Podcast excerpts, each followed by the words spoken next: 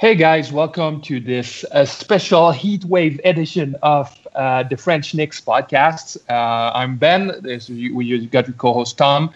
Um, we are very happy today to have uh, with us um, one of the most influential uh, uh, Knicks media account on Twitter. Um, we got Jeff from Knicks Film School here. Here, Jeff, how are you? Good, great. thanks for having me on. Hey, man. Um, like like I, I don't I don't know for how long have you been running um, uh, Knicks Film School, but you kind of all blew us away when you just arrived on uh, Twitter and like had this killer uh, film analysis of um, of uh, Knicks games and, and Knicks players. So wh- where does it come from? Like like how, how did the Knicks Film Schools Knicks Film Schools Knicks Film School started?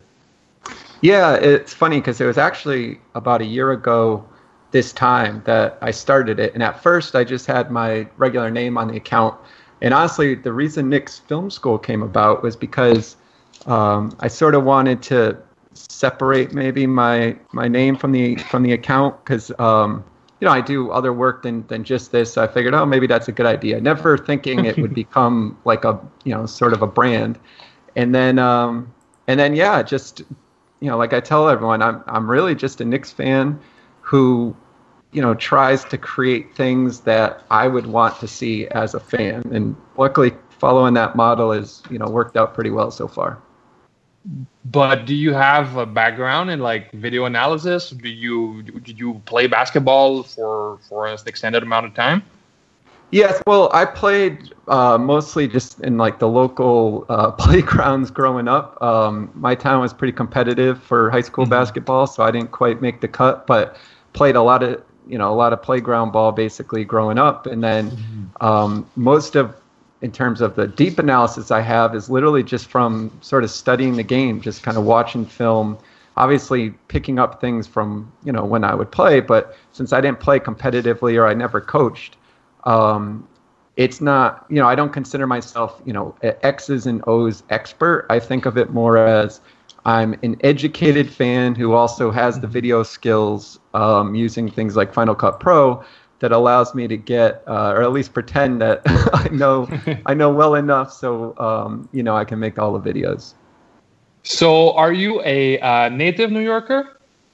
I'm from Connecticut, just outside of New York. So we're in the in the weird spot in between uh, New York and Massachusetts. So you have a lot of you know either Knicks fans or or Celtic fans, and um, same thing with all Boston, New York teams. And I, I sort of fell on the maybe on the wrong end because I got the Mets, the Jets, and the Knicks. Uh, I could have been living good with the Patriots and you know the and the Red Sox and these other teams, but um, but yeah. So I'm from Connecticut. So, so, so that's a question we ask like every guest here. What's your attachment to the Knicks? Like, how did you fall in love with the team? Yeah, so it's funny because at the time we never looked at it this way, but luckily um, I grew up in the 90s when the Knicks were in the playoffs every year. And, you know, while they didn't ever win a championship, those teams were a lot of fun. So, um, you know, MSG was just like a local channel we got, you know, in Connecticut, being within the New York media market. So, you know, literally just they were the team that was on. It was them or the Celtics. My two best friends were Celtic fans, and we were always competitive, so I didn't want to like the team they liked. And uh, back then, the Knicks were a lot better than the Celtics, so it was, you know, it was fun to watch. But I never would have thought, you know, we would be going through this stretch right now where, you know, the playoffs are a once in a decade thing. Yeah, that's about that's about the same thing for me, man. Because back in the days, like you know, in Canada, there's like there were back in the days there were not even the Raptors. Uh, the Raptors and the Grizzlies came like after I started playing basketball. Everybody was rooting for the Bulls, and I thought that like it was stupid that I would root for the Bulls like everybody. So I rooted. For, I started rooting for their uh, their main opponent in the East, and I mean it's a love story that uh, keeps up until today. okay. And uh, so let's let's talk next. Like let's talk like we talked about the past. Let's talk about the future. So we signed uh, Mario Hezonja to a one-year deal last night, about 20 minutes after LeBron James signed uh, with uh, the Lakers. And uh, what do you think about this signing? Yeah, I like the signing. I mean, I know they were looking at um, some other options that are more veteran players, and I, I didn't really have a problem with them bringing in a veteran because I do think it's important to mix in some veterans with the younger kids. But that mm-hmm. said, you know, if you have a chance to sign a player, um, you know, like Mario on a discount, and that's to me what you're getting them at because first of all, you know, usually a player like him's never even available because it's rare that a team would not extend their qualifying offer um, and, and, let him loose uh, a little bit early. I know obviously there's a reason that he's available and he's at a mm-hmm. discount. He hasn't lived up to the hype, but for the Knicks, uh, it's a very low risk move. They didn't have to sign him longer than one year, so it doesn't get into their their 2019 cap. And he obviously has a lot to prove, and you know he's still very young, so. I, I don't see how you could really spin it uh, anything other than just being a low risk, uh, high reward move how do you think they're going to use him in the in the wing rotation? Because right now at the three we got Knox, we got uh, Lance Williams, and Hezonja. Uh, how how do you think he fits with uh, all these guys?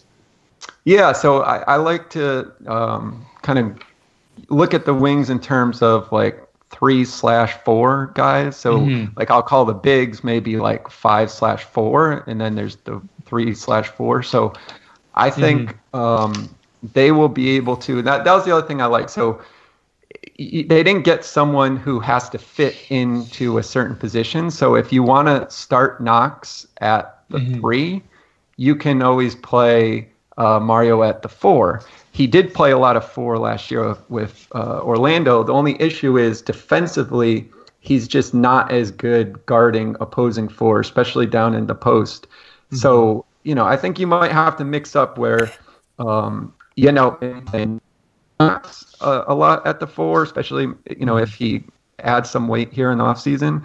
Um, so I think the two of them, I guess what I'm getting at is the two of them I think will fit fine juggling between the three and the four, and I'm less concerned about you know where you need to fit in someone like Lance Thomas because I think you know he's more that veteran player that you can um, you know, you you he will play the sort of the missing minutes that the other young guys don't have uh, or can't fill yet, and um, I think they'll make it work that way. I, I've seen you dangle uh, Lance's name in potential buyouts or stretch or stretches on uh, Twitter. What what do you think this means for him and for Michael Beasley, like the the signing of Hezonja? So Lance, he has the way his contract works is he only has one million guaranteed next year. Mm-hmm. So because of that, if the Knicks uh, want to create more cap space, uh, which obviously they do, they can waive him after this season, and it would only cost them a million dollars. Versus, mm-hmm. you know, Noah, who we've all talked at nauseum about uh, whether to stretch or not, he um, he costs a lot more to stretch because he has 19 million dollars that you'd have to um, spread over three years.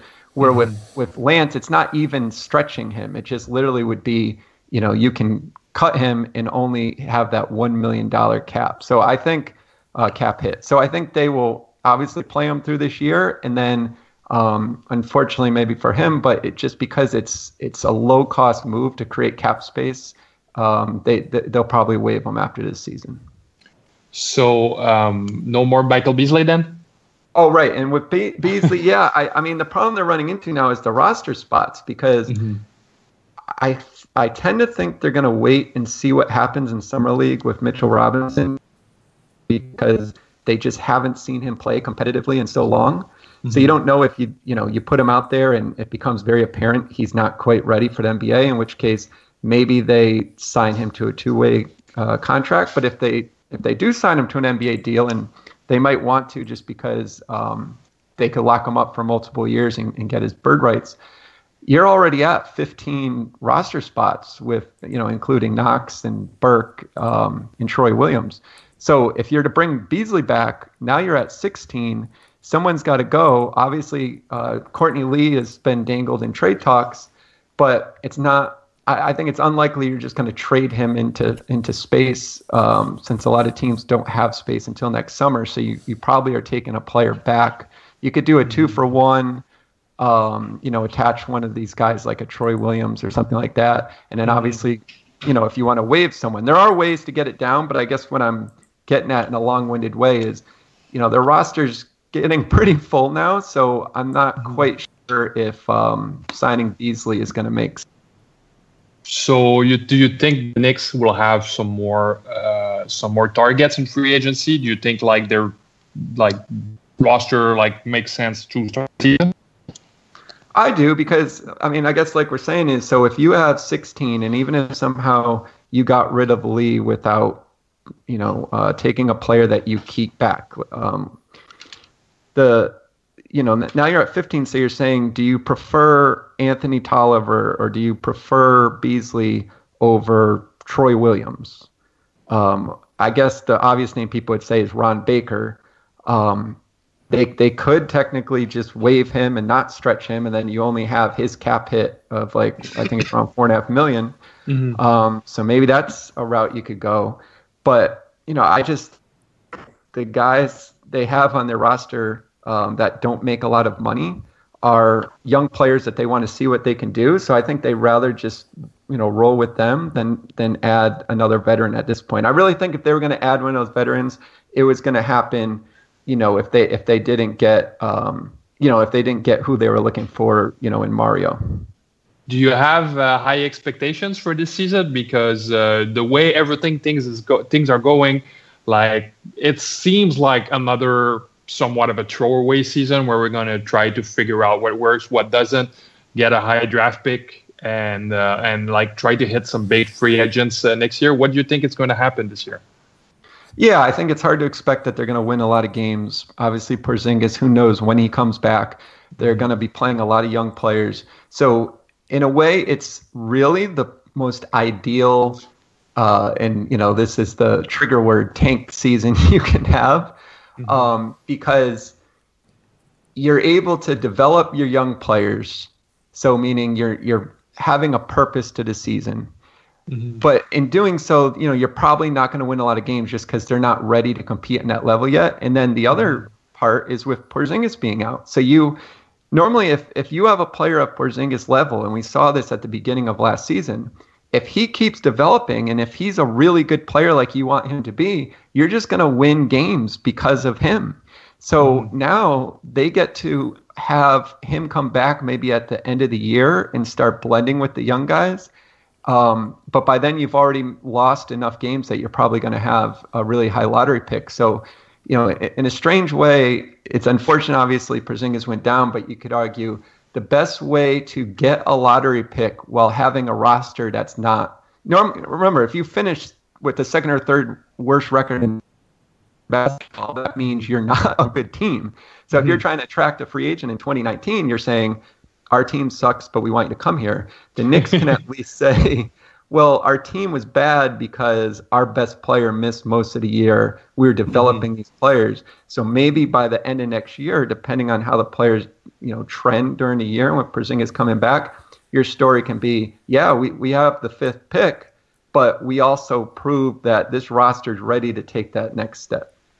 Yeah, and there's and then there's the culture aspect with uh, David Fizdale. I mean, it was a small win that Hezonja decided to come to New York in part because of uh, of David Fizdale, but you know, I think he showed he can be a factor, and he already is. Yep. No, I think so. That you know that um, was refreshing to see. I mean, I think there's two sides of that where, you know, about him pass uh, Hezonja passing up multiple year deals. Part of it is I don't think those other deals were necessarily high value deals. And if you're a free agent looking to improve your stock and you realize that next summer uh, uh, most of the league is going to have cap space again, it just makes more sense to sign that one year deal and go at it again next summer, hoping that your value um, increase. So I think I think there's as much that as he wanted to uh, come and, and play with Fizdale. But that said, he could have done a one year deal with another team that was offering him the multi year deal. So um, definitely excited to see the players want to come to New York. I mean, last mm-hmm. year, this time with Phil Jackson and everything, um, you know, it, it, it, seemed like nobody wanted to come here. So definitely a big change uh, with that. So, like, Tom and I are really big into this whole um, having a uh, having a coherent uh, chain of command in the front office. Um, to me, like it's been almost like 15 years. Like I haven't seen a chain of command like that made sense. Like there's Steve Mills who just wants to win after losing for 15 years. There's Scott Perry who's a basketball guy. I mean, I've been saying for a decade that I just want a basketball guy and not like a burnout superstar to to uh, to manage the team.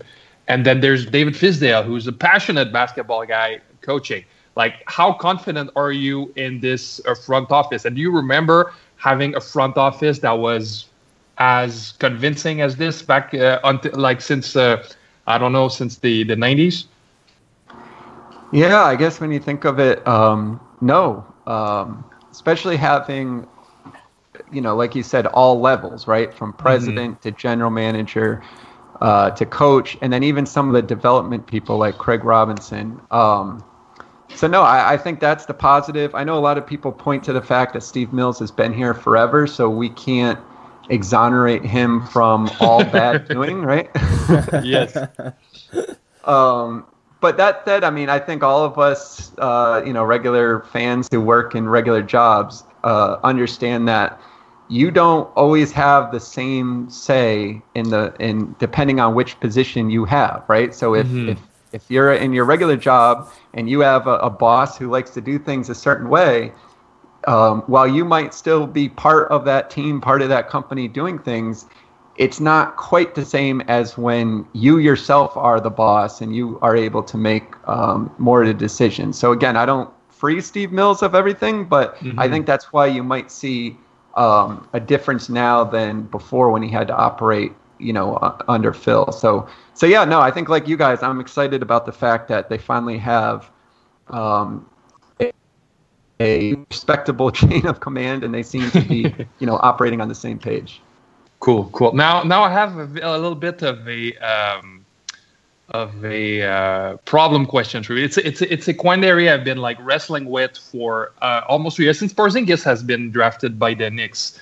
Um, I think that Porzingis. I'm not sure if he's like if if he should be center all the time because uh, because he gets uh, banged up a lot. Um, I was really rooting for uh, the Knicks to be able to draft Wendell Carter uh, at this at this draft because he's a he's a quick, uh, smart, and physical center who could um, who could uh, brush off like a lot of defensive pressure for uh, from Porzingis. Like he can stay at the rim, he can take some shots, he can.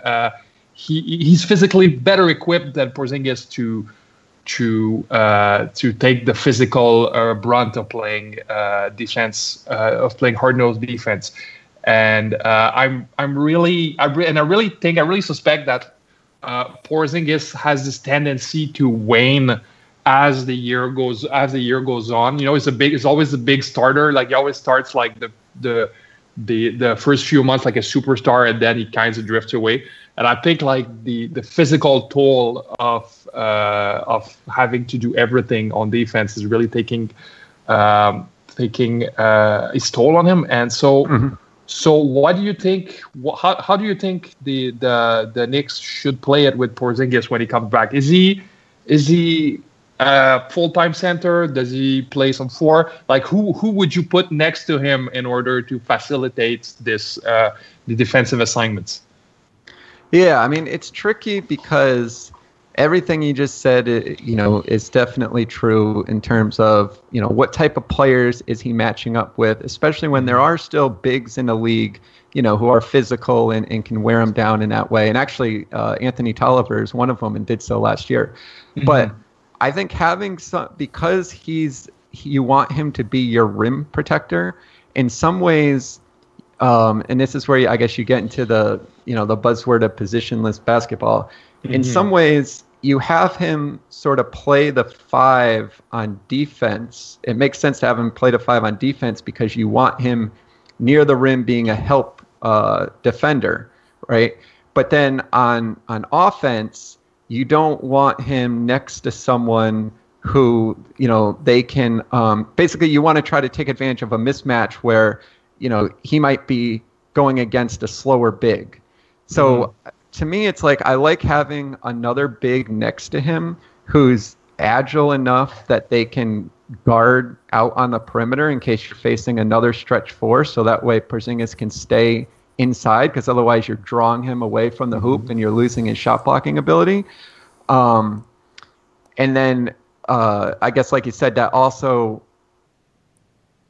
it, it just also makes it where you can sometimes switch off on the matchup so he's not always 100% guarding you know the, the physical person down down uh, low that might you know sort of wear him out during the game so you know i think we all know why he makes sense as a five um, but i think it's something that you don't have to be so strict about. It's more going to be what does the matchup look like and how is my defense mm-hmm. structured where I can just make sure he's at least, you know, closer to the rim and if that means sometimes we're playing him more at the 4 on offense but then switching him to the 5 on defense or vice versa.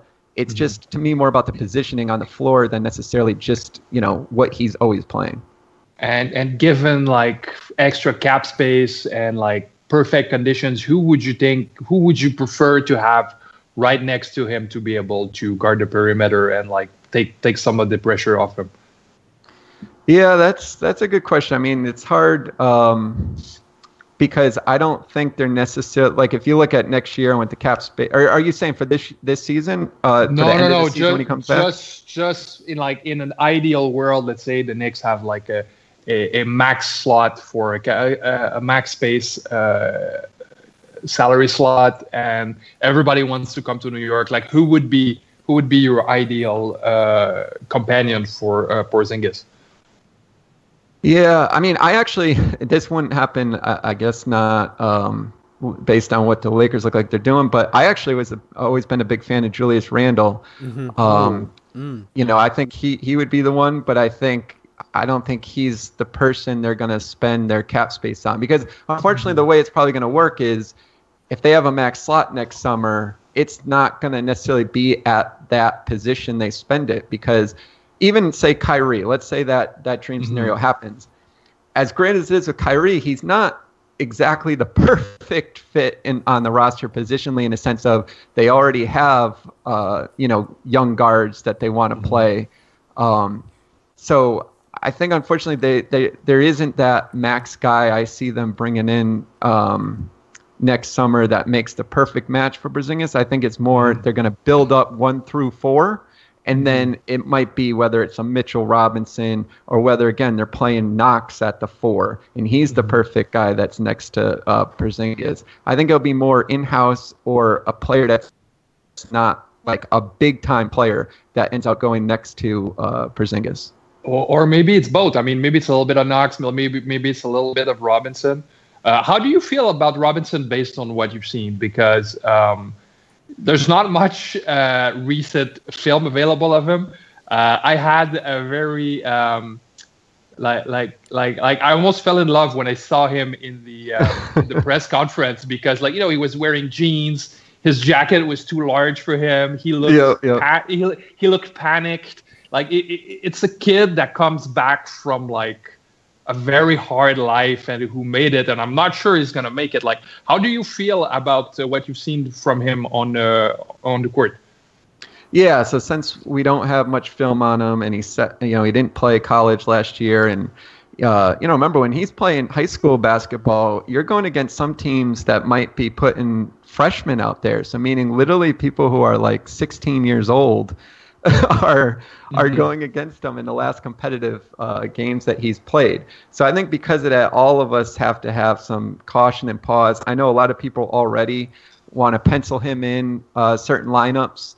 Um, I just think it'd be a lot to ask. I mean, we heard Frank actually over over in France. I think this offseason, he gave an interview where he said, you know, around February he, he started to hit a wall a little bit with the with the travel and the games. Mm-hmm. Um, so I don't think we can expect Robinson to go from playing high school to playing, you know, an 82 game schedule where he's given significant minutes. But in terms of, you know, what it seems like he can bring in terms of, you know, he can block shots. So like we are talking about next to Porzingis, maybe there's, you know, maybe there's times you you could play those two together and he can give you um, the same type of uh, defense near the rim if you can't always uh, keep there. Um, I think he also has, you know, a perimeter shot that he can work to improve, and he obviously has a lot of athleticism. So um, all the things are there that you like with his length and, and everything that he brings. It's just let's see it in a real competitive uh, environment before we can project out, you know, what we think he'll be. Yeah, I think so too because I I think he's going to have to spend a lot of time in the G League, and I always say that like in my in another podcast I run about um, prospects, I always say I, I say some prospect need a lot of love and he's going to need a lot of love, a lot of development, and a lot of patience, I believe. Um, speaking of which, um, Tom and I had have had this um, dilemma a little bit over um, over the last couple of podcasts. Um, I'm I'm a big fan of Enes Kanter, maybe not for the right reasons. Uh, do, do, do, you uh, like like you have a little bit of cap space? He's ready to take a pay cut. Do you sign him next year? Well, the thing with Enes that's interesting is there's two sides um, in how you talk about him. So if you're trying to be someone that's um, unbiased and thinking about their cap implications and thinking about you know how you want to structure their defense and things like that then unfortunately you can't have uh, you know let's say great love for Kanter long term. Mm-hmm. but if you separate that from just being a fan like we all are, I like him a lot. I mean, how do you mm-hmm. not? I mean, here's a guy who's he's always at uh, charity events. Obviously, you feel for all the things that has happened to him off the court uh, back in his home country. Um, you know, he tries to have fun, you know, with the fans. He's not just this guy who, you know, ignores, you know, what's going on in social media and things like that. Um, so all that being said, I think that's kind of the two sides, and because of that, even if um, you like those things that he brings, next summer his the way the Knicks would have to create max space if they actually sign a max space player, the extra salary that they'll have left will be so small. Mm-hmm. I think it would be tricky to then um, bring him back because they wouldn't be able to uh, maintain his bird rights to re-sign him because they would have to renounce his cap hold to have the max space. So it's not like they can go over the cap to bring him back and maybe get him on a, a favorable deal. So I, I, just think, unfortunately, the reality of how the, the cap looks, um, it'll be tough to bring him back. Now, if they strike out in free agency and he does take a pay cut, you know, depending on what that pay cut is, maybe there's a chance, um, you know, they decide to keep him. But I think their hope would be, you know, with Porzingis and Mitchell Robinson and Kevin Knox and these guys who mm-hmm. can play the four, you know, with uh, with KP, they, like I said, I think unfortunately they, it probably won't work out for Kanter. And you think that uh, Joakim Noah is um, is going to become? is you think Joakim Noah is going to become a factor uh, in this equation eventually? Because he's on the roster for next year. He is seemingly healthy, and I think he played like eight minutes last year, but uh, I remember a game against Portland where for eight minutes he, he, was kind of a factor. Do you think he's do you think he's going to factor into the uh, equation this year? Yeah, and it was a game against uh, New Orleans too. I mean, I think most Nick fans that I talk to have the same thought. Why, you know, you get through this year. This year's kind of a throwaway, anyways. Then you have one year left on his contract. So mm-hmm. if you can get max space without buying him out, why not just ride it out? Because then you're not uh, stretching out his cap hit over you know over more years. Basically, it's like we have we've had the pain in Noah long enough. I don't want to be thinking about it longer. Mm-hmm. And then, mm-hmm. like you said, there's no reason in the right situation he can't be a useful veteran, similar to some of the guys they were looking at signing. So I'm in favor of keeping him you and only stretching him if you absolutely like it's literally next year, June 30th, and Kyrie saying I'm signing with er, and obviously this is the whole tampering of the NBA fund, but Kyrie saying I'm signing with you tomorrow, and for whatever reason the Knicks don't haven't been able to move enough players to create cap space other than if they stretch Noah, then I would do it. But to me, just kind of reading the tea leaves, I just I just really, if I was betting right now, I would bet that sometime after September 1st, we're going to hear uh, that Noah gave back some money because he wants to go kind of reprove himself, I think, on a playoff team, and he'll go sign a min deal somewhere. and and the Knicks will um, the Knicks will buy him out. That's that's just what I think will happen, which is a little separate from what I think is necessarily the, the best move. Mm-hmm. So when you when you buy a uh, out like his he only counts against the cap for like a year, right? Well, so what it is is if they buy him out, essentially they're doing an exchange of Noah would agree to give back some money on his contract so he mm-hmm. can then go play somewhere else. The Knicks mm-hmm. then must decide within 24 hours of the buyout. I think it's 24 hours. Um, do they stretch the remaining value of his contract? So if mm-hmm. he would have just one year after next year left, so meaning they would take that value, divide it by three, and stretch it, or do they just ride out the reduced cap hit. That's a decision that they would they would have to take, uh, mm-hmm. uh, that they, they would have to make. Um, but but the rule is essentially once you get to September 1st, his salary for next year is on the books, so you can't do anything about that. Uh, but if gotcha. you buy him. Right. So that's why September 1st is that big date. But then mm-hmm. if you want to stretch him, they they can stretch the final year of his contract, uh, 2019-20, for uh, over three years, and that that would be the decision they have to make. Okay. Uh, all right. I, I I'd love to see him play some more in the in the in the New York and kind of vindicate himself. And you know, like maybe if he plays a little bit, he's he's gonna be in better spirits and like be ready to leave a little money on on the side. But um, yeah, it's been it's it's been almost as messy as the Amar'e Stoudemire situation in New York. and like you know, I can't I can't wait for it to be over. Yeah, so, I mean it's just it's too bad that um, you know the way it works out is once a player signs for a certain contract, that contract follows them forever.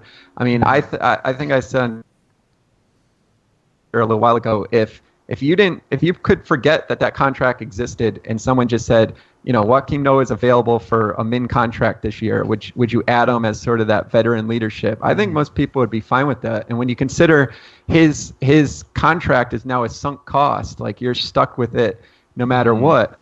I think you're better off looking at it that way, saying, you know, let's forget that we're upset about the contract and just decide, you know, is he just a useful player um, as the 15th guy?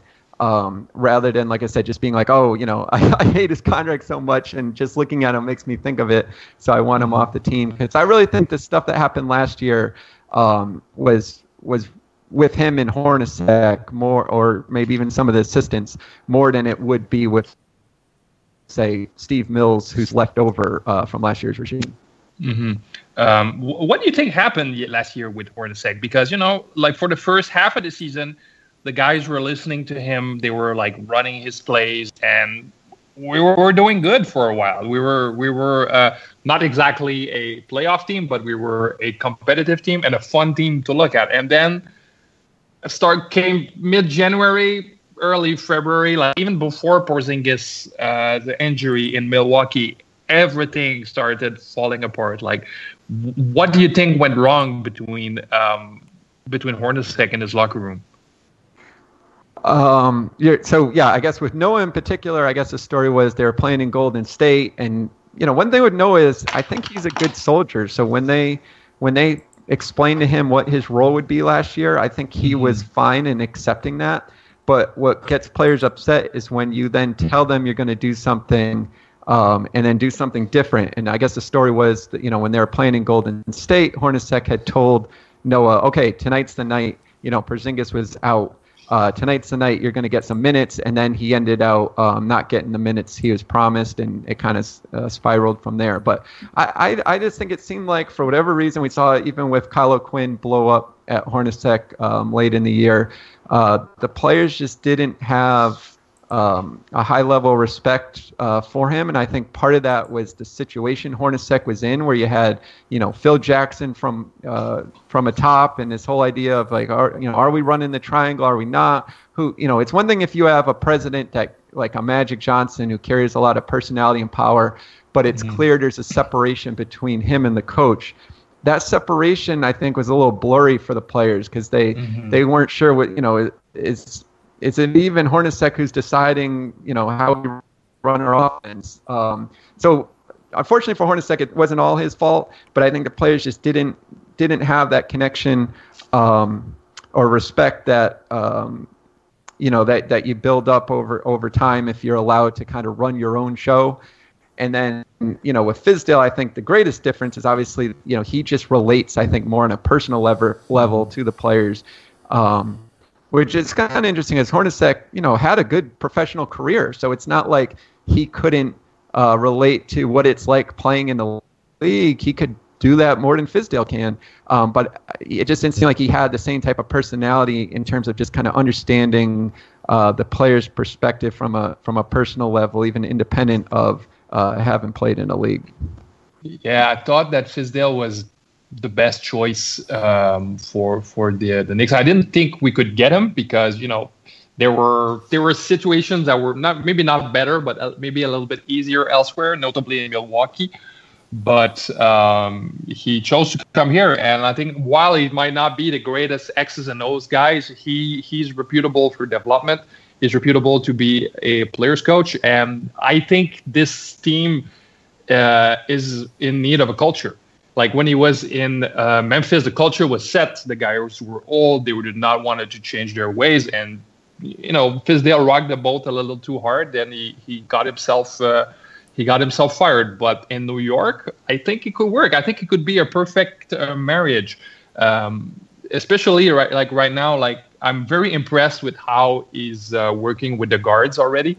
Uh, yep. there's um, there's Frankie, there's Dotson, there's um, Mudiay and Burke, and like right when he got uh, right when he got uh, uh, hired as a coach, they started working together. To me, it's a very healthy uh, it's a very healthy thing. Like I really like also the fact that all these guards were at um, Knox and uh, Robinson's introductory press conference after the draft. Like, like it's not something you see. Uh, it's not something you see uh, everywhere in the NBA. Like, what do you think, um, David Fizdale? How do you think David Fizdale can change things, and how? and what do you think he can bring that uh, Jeff Hornacek like just couldn't? Yeah, I think obviously with Fizdale, the thing that everyone is going to um, recognize is the connection that he has with the player. Ironic when he was coaching position that the biggest thing he answer to was his failure um, in having a relationship with Marc Gasol, because otherwise that's literally been his strength. I mean, these you know player after player after player has come out and said how much they they respect him and, and like playing with him. But I think what's often overlooked is he came up through uh, the video room with mm-hmm. uh, Spoelstra in Miami, so he spent a lot of time going over sort of the nuance um, of the game. I think there are other coaches, especially ex players, who they they probably they, they haven't spent the time like that going over X's and O's because they're they're you know listening to what the coaches want them to do, but otherwise they're working on their craft. Or there are coaches that have big personalities and they've used that more than focus spending time focusing on on the deep. So I think while like I said, his personality is a strength. I don't think it should be forgotten that he spent so much time uh, in the video room of a of a winning organization because uh, um, that's where you learn um, you know a lot uh, you know about how the game goes as I can speak to on a very very very just trying to do the you know look at video for the Knicks.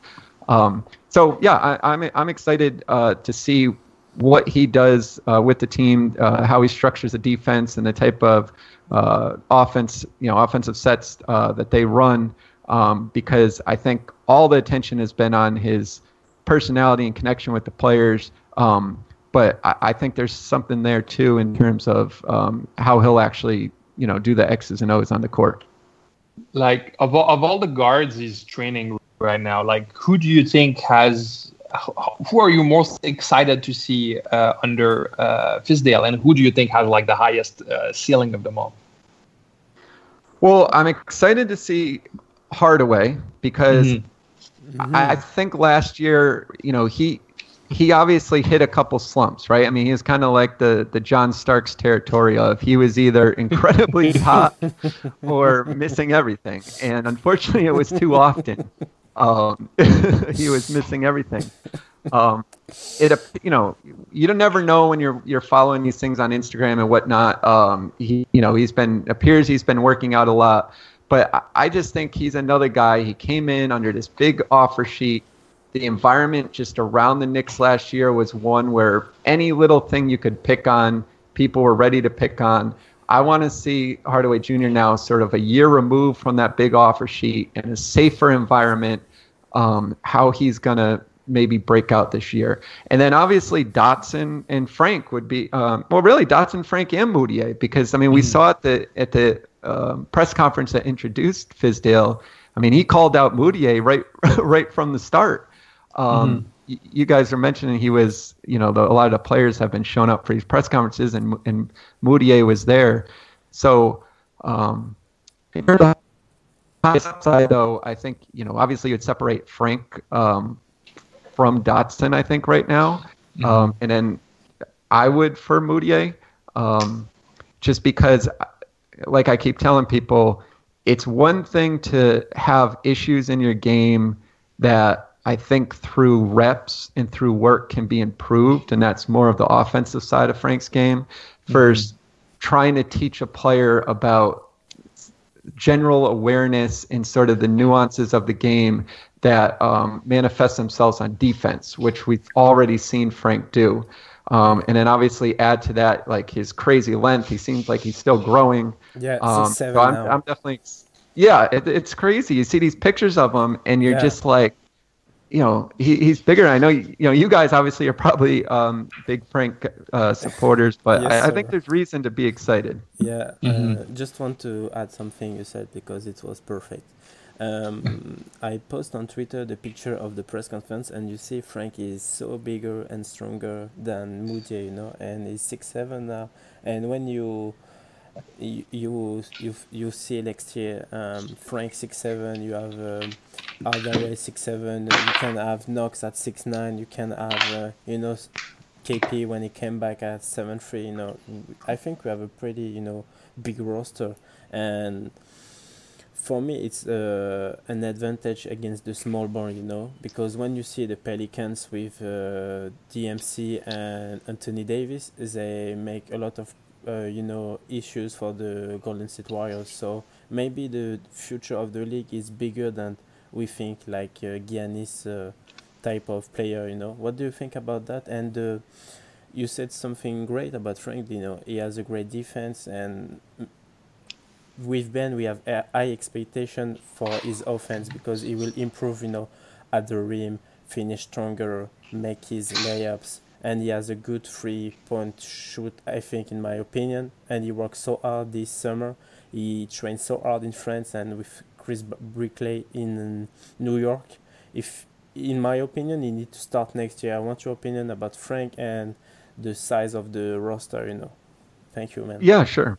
Yeah, yeah, definitely. Um, so yeah, with the size, I think obviously they're aligning to the trend that we're seeing in the NBA, where you want to have um, you know, when you say size, it's not just size in terms of uh, just big, bulky guys, but that length yeah. um, that allows you to have you know players that can guard multiple positions. And I think you know everyone talks about that guard multiple positions. So what does it really mean? Well, what it means is if you have a guy like Frank uh, and Knox say playing together, and you're playing against a team that uh, tries to come at you with uh, a pick and roll where they have you know a quick point guard um, in, a, in a tall, small forward, um, they might, against a normal setup, try to run the pick and roll to get a switch, to get the, yeah. um, right, mm-hmm. uh, yeah. uh, to try to get that mismatch. Um, or I should say, the team would have to switch to um, to avoid that mismatch.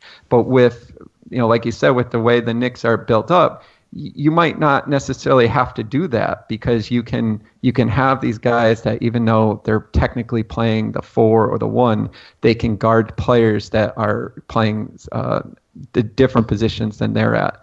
Um, and then in terms of, uh, and I'm sorry, your question on Frank was just more. Um, remind me again. Uh, just about the starting position next year. And I just want to add one more thing you said.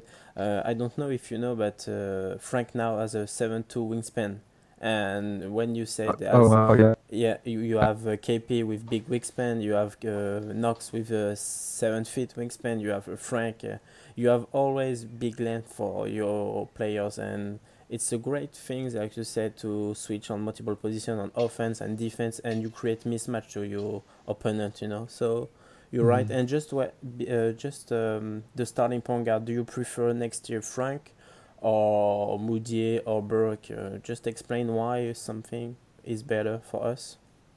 Yeah, you know that that's one I've kind of struggled with. So I'm sure Fizdale is more than me. Um, I like uh, Trey Burke, uh, what he brings as a point guard, because I think he's just the most kind of seasoned, prototypical uh, point guard that they have right now. So if you're going to have a lineup with um, with young players, it's good to have someone who you know is a little more of a veteran that you know can can run run the offense through him. Um, but I realize that if you you start Burke over Frank, then you sort of are um, you know, I think the fans would be a little upset because they're expecting, you know, yeah. to see to see Frank going. So I guess I'm what, why it's a struggle to me is because I think you can play Frank more minutes than you played him last year. You can continue to play him, you know, down the stretch, but you might you might still start technically start Burke just because of kind of he's a little more advanced in his development. And if you end up starting, uh, say Kevin Knox in the lineup, you, you know, you don't you don't necessarily want it to be all 18 and 19 year olds. It, would be nice to have, um, mm-hmm. you know, someone that can kind of facilitate the offense who's been in the league a little bit because I think that'll help the other players. And then obviously you have the option of playing Frank with, uh, you know, with Burke. Um, so I guess I'm trending towards maybe you're you're going to start the season with Burke starting, but still increasing Frank's minutes, yeah. and then depending on how you know the two of them progress during the season, you might just get to the point where it's overly obvious that you know Frank Frank is mm-hmm. starting. Um, but yeah, I just wanted to definitely say that ca- caveat that if Burke starts over Frank, I don't see it by any means a slight on Frank. I just think it would just be, um, like I said, I would look at the minutes and the box score yeah. at the end of the game uh, more. Because this and, and the best and the best in the lineup last year, I believe, was with Burke and Frank yeah. on the floor. Yes, sir. Yeah, exactly, exactly. So you can do those things because if, especially if Courtney Lee is gone, um, then you know we're it's really the wing position where you have uh, kind of more the depth now that they've added uh, uh, Mario. So I think you could have Hardaway Jr. starting at the two, and then yeah. easily have times where you're playing Frank and, and Burke um, and mixing and Mudiay there too. Yeah, you you said one thing great because last year Frank uh, play 21 minutes per game. So if this year he plays like uh, 30 minutes, for me it's good. And the most important thing for me and Ben is that Frank needs to play the crucial minutes in the fourth quarter. You know, it, he, it's not a big problem if he don't start because, but he have to play the the crunch crunch time. Sorry. So for me, it's the big, the most important thing to know if he can develop as well as we think in offense, you know, because as defense mm-hmm. I have no no problem with him because he's the best def- defense player at pick and roll, you know. So. Yep, absolutely. Okay. There's uh, you you you made a good point with um, the switchability and the length of the defenders. I always like to give uh, the example of Boston uh, for that because when you play Boston and you put um, or either Marcus Smart, Jaylen Brown, or Jayson Tatum in a pick and roll. It doesn't matter who comes off on the other end. Like you're in trouble, and like it's it's, it's like it's like the same guy guarding you. Do you think that like Damyean Dotson can be like like like a Joker card in there because he's. Yeah. I, I think he can play the three. I th- like he's big. Is is like he's big and strong enough. I think he can play the three. I think he can guard the three. Well, like what what do you see for Dotson next year in the in the New York? Yeah, well, I've um, talked to people about uh, when when Ron uh, thinking about it in terms of Ron Baker. To me, any minutes that you think you might use Baker is where you can use Dotson because yeah, Dotson right. is that, like you said, that bigger bigger guard who I don't you're not going to have him handle the ball, but you don't need him to. So you're going to have him play the two and sometimes the three. He's going to bring great energy always. I mean, it could be a blowout. They're losing by 25 points, and he's out there working hard. Yeah. Um, and that that was the big thing Baker brings, right? He brings a lot of mm-hmm. intensity. Well, I think Dotson does too. So, so yeah, no, I, I am excited about. Um, about what Dotson can bring, and I guess another thing too, I was thinking about when we talked about the the length. Um, is it's one thing about having the ability to guard different positions. The other thing that length does is it allows you to um, sp- uh, space the floor on defense differently. And what I mean is, and we saw this last year a lot, where you know Frank could be maybe an extra step off a yeah. player that he's guarding for help, and he just has both that quick first step and that length that he can recover over, and that that sort of changes how you um, how you position yourself defensively. So the length is not just for the switchability; it also um, you know, if you just think if you're playing basketball and you, you spread your wings out, and if you had sort of a general rule of, you know, don't be don't be too far away from the guy you're guarding if you spread your your arms out. Well, obviously these guys with these crazy wingspans, they can be they can be pretty far off and still, you know, almost be within an arm's length of the guy that they're guarding. So um, I just wanted to kind of add that point in there too. Yeah, I cool. just want to add something that you said. You said that uh, it's very important to switch, but Burke is too small for me in defense, and I don't think he can defend well. You know, so for me, it's better to have Dotson on the court with Frank or Mudiay with Frank, because I think he's more a six man, but I understand what you said about he's more a vet, you know, for the offense and with Knox to, to learn the job. But what do you think about yeah. the defense of Burke? Because for me, he's like you know the small uh, Iverson, so he can't he can defend and he has not good defense instinct, you know. So what do you think about that? Right.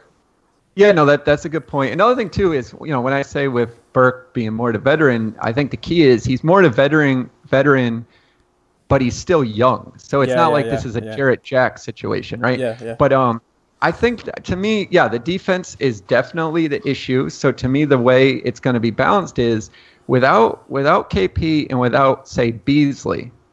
If you think about some of the lineups that they're going to have out there, um, there might there might be times where it's going to be really hard to score because they don't have a ton of guys who create their okay. own shot right? Mm-hmm. So to me, the reason why you're doing that trade off a little bit with Burke and why you might see him, you know, in in the lineup w- with the starters is because they're just going to want someone else who can create his own, you know, can create some offense, and mm-hmm. um, hopefully Frank evolves to that. But but that's kind of how I see. But you're right with the defense. That's um, that would definitely be the downside with Burke. Yeah, because uh, do you you you think that Frank is not ready now to be as good as Burke in offense next year? Yeah, I think we just got to see it because he just, um, mm-hmm. you know, we saw last year that you know he just hasn't. I mean, Burke, uh, well, it's kind of more of a mid-range game. Yeah. I think now, luckily, they have enough shooters around him where you can live with. Um, you know, with Burke's uh, mid-range shots, and we know he can, you know, get to the hoop too. I just think he's more advanced than than where Frank is right now. Okay. Now, halfway through the season, that could change, and then if that if that does, then then that's where you start to transition. I think that's where you hope um, you, you hope you hope you get there. But I think at the start of the year, we can't say based on what we saw last year that Frank is quite at the level Burke is yet. Um, obviously, offensively. Okay. Cool, cool. I one one last thing before uh, we let you go, uh, Jeff. Um, what do you think Kyle Quinn is playing next year? Yeah, that's a good question. I know um, the 76ers, I guess, are heavily interested, and now that they sort of missed out on the LeBron sweepstakes, um, you know, maybe that that changes what they have available to to spend. I just saw actually as we are recording here, I think JJ Redick is going back on a one year deal. Um, the Warriors are a team that have always made sense um, because with the way that all the players that he would likely play with move without the ball and how he can pass, um, I, I, think he would be a nice fit there. And I guess the, I guess the story I don't know if you guys had heard this, but the story was the year that um, the Warriors drafted Draymond Green. They actually were really high on Kyle Quinn and they had yes. brought him in for a workout, yeah. right? Yeah. So you know, anytime a team has a history with a player, um, it they they tend to come back to it. So Yeah. you know, those are two teams I've seen connected, but um, I'd have to uh, you kind of have to look again. I haven't looked kind of broad view of where the dust sort of settled after everyone signed yesterday to see you know who who kind of still has the um, the cap or the exception left and, and is missing that roster spot.